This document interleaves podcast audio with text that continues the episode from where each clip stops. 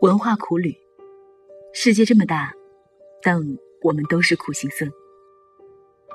二零一五年四月的一个早晨，一封辞职信引发了热议。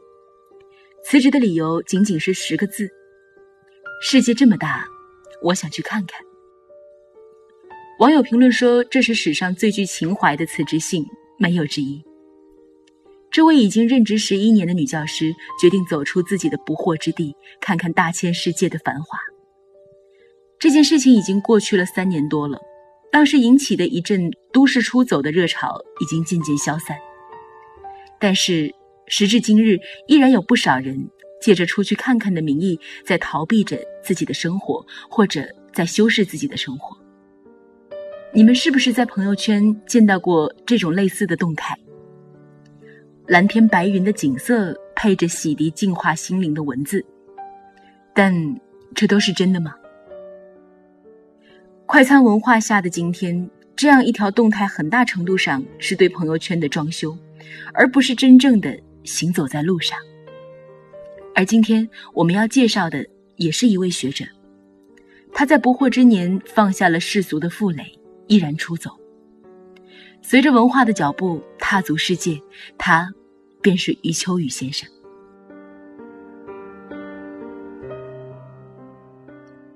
余秋雨先生的著作，如今常常作为孩童时期对文学和文化之美的启蒙。他的文字向来是大气而不失优雅，不复杂不造作，用这样的笔触去书写世界千古文明的追忆的感叹，实在是再适合不过了。文化苦旅便是余秋雨经久不衰的代表作。世人对其褒贬不一，有人说这是对历史文化最好的反思和传承，也有人说这是过度渲染文化之悲来荼毒一代人。文化苦旅作为余秋雨争议最大的作品之一，却必有其中的奥妙，才会让更多的人愿意去了解他书里人们口中所谓的偏执。人们口中所谓的偏执，也让更多的人跟随他的视角去看这世界。我常常觉得于先生就像是一个苦行僧，一步一个脚印，行过千山万水，喘着粗气，他有着强烈的诉说的欲望，诉说着曾经的精神文明，曾经的灿烂辉煌。他不是衣衫褴褛的流浪汉，而是行囊充实的学者。那里面饱含着他的孤独，甚至绝望，因为他承受了太多的无可奈何。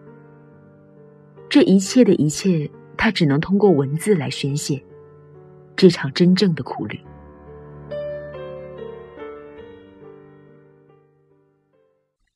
在他乡寻找灵魂的故乡。据说余秋雨先生开始进行文化苦旅，是受到了一位美国教授的启发。那位教授童心未泯，年事虽高，却毅然收起行囊去冒险，游历了中国西南很多少数民族的地区，使得作者突然萌发了重新认识祖国山河的想法，并借此产生了对传统文化的思索和感悟。在这样一个契机下，秋雨先生在不惑之年辞去官职。走出书斋，开始了这场旷日持久的文化苦旅。一路上，他去触碰中国几千年的文化历史，去见证那些历史的痕迹。他不仅仅是撰写对景色的认知，而是站在历史更高的角度上，结合了自己的人生体验，书写对社会历史文化的深刻认识。余秋雨先生早期经历过一段非常艰苦的日子。文革期间和极左文化专制对抗，后来投入文潮，再后步入职场。每一段经历都是成就他的积累。在他明明可以过着极其舒适日子的时候，却选择了一场苦行。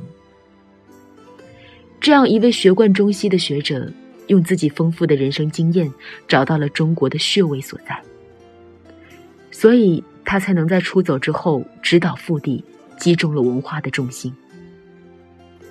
余秋雨先生的每一篇文章，从题目开始就震动人心。用理性归纳，感性接收。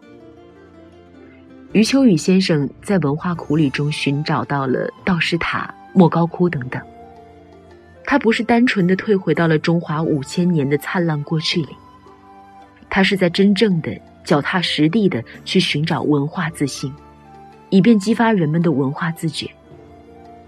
他放下了世俗的羁绊，用大气开阔的眼界去呈现、去释放、去叩问灵魂。很多人认为他是在抒发自己的好古激情，是在历史面前一种主观的矫情。其实不然，他是在表达自己的一种复杂的审美，是在过去的岁月里寻找自己，是去发现真正的生活。步履蹒跚，只为感受历史的气压。作者抱着万般皆空的心态一路漂泊，图里不仅仅是简单的借景抒情，更是没有普通游记里轻快明亮的笔调。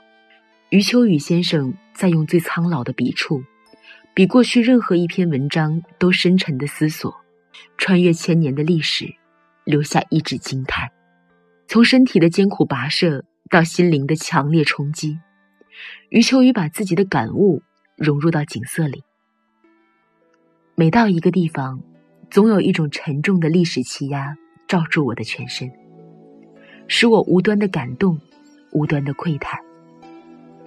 我站在古人一定站过的那些方位上，用先辈差不多的黑眼珠打量着很少会有变化的自然景观，静听着与千百年前没有丝毫差异的风声、鸟声，心想：而中国文化的真实步履，却落在这山重水复、莽莽苍苍的大地上。就像余秋雨先生自己说的，他站在先人踏足过的土地上。景物虽不知道是不是当年那一番，但却仿佛能通感一般，感受曾经的震撼。山水通灵，像是一位年迈的老人，诉说曾经。他充满智慧，满腹哲理。在这个物欲横流、节奏越来越快的社会生活里，余秋雨先生在自然的馈赠里，找到了人内在精神和自然的和谐统一。他心里积攒了很久无处安放的对于文化的个人臆想，终于喷涌而出，一发不可收拾。记得那篇《都江堰》，余秋雨形容到其社会功用早已废弛，而他却至今还在为无数民众输送清流。这一下子就把都江堰变得格外神圣。李冰，这一战国时期建造都江堰的水利专家，也如同圣人一般的存在了。李冰建堰的指导思想，就是道家的“道法自然，天人合一”，即追求尊重自然法则。在余秋雨先生的眼里，我们的传统文化不就正像是这都江堰一样，给予人的是滋润，是具体而又质朴的事情。雕栏玉砌朱颜改，废墟是终结，也是开始。初读文化苦旅中的几篇时，关键词是耻辱。你没有办法遗忘历史遗址圆明园被八国联军烧毁时候的场景。一把火烧的是明清两代的文化瑰宝，是千百年的文化积淀，是整个中华民族的文化自尊。那断壁残垣是岁月无法磨灭的文化坐标，有着滚滚车轮无法运载的文化的厚重。但是，中华文化就是在这样艰苦的环境里，如同江水一般奔涌向前，生生不息。余秋雨先生在理性的思考之后，用诗性的语言写下了对民族文化深沉的热爱，他倾诉了一腔热血，希望。以此唤醒人们对于文化掠夺的重视。当你站在高处，望着夜幕下的霓虹灯，是否会觉得被都市生活的繁琐拖累？你有多久没有回望过自己的生活？有多久没有静下来审视过自己？很多时候，我们失去了停下脚步的机会。人们往往会怪罪于生活，觉得是生活绑架了自己。其实不然，生活在什么地方，都是我们自己的选择，只是那些人逃避了选择。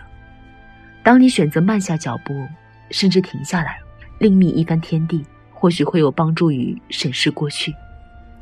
生活需要删繁就简，抛除杂念，尝试去探寻历史留下的馈赠，去思考，去找寻更有价值和意义的东西。这个时候的你，已然返璞归真。进行一场文化苦旅，是余秋雨先生选择的一种生活方式。行得万里路，使得他对曾经读过的万卷书、曾经经历过的人生，有了新的认识。当他重新去经历那些景色，聆听历史的叹息，便会有一种文化传承者的使命感。而这种使命感还带着崇高的人文关怀。当你于江湖间行行止止，随处可见的是文化的哀鸣。你见，或者是不见我，我就在那里，不悲不喜。这句话形容余秋雨笔下的传统文化，可以说是非常贴切了。悲凉，这是读完文化苦旅的第一感受。在经历了惊奇、震撼等等之后，对于余秋雨先生笔下的沧桑景致，只剩下悲凉。他留下了无限的愁绪，等待着被人们发掘。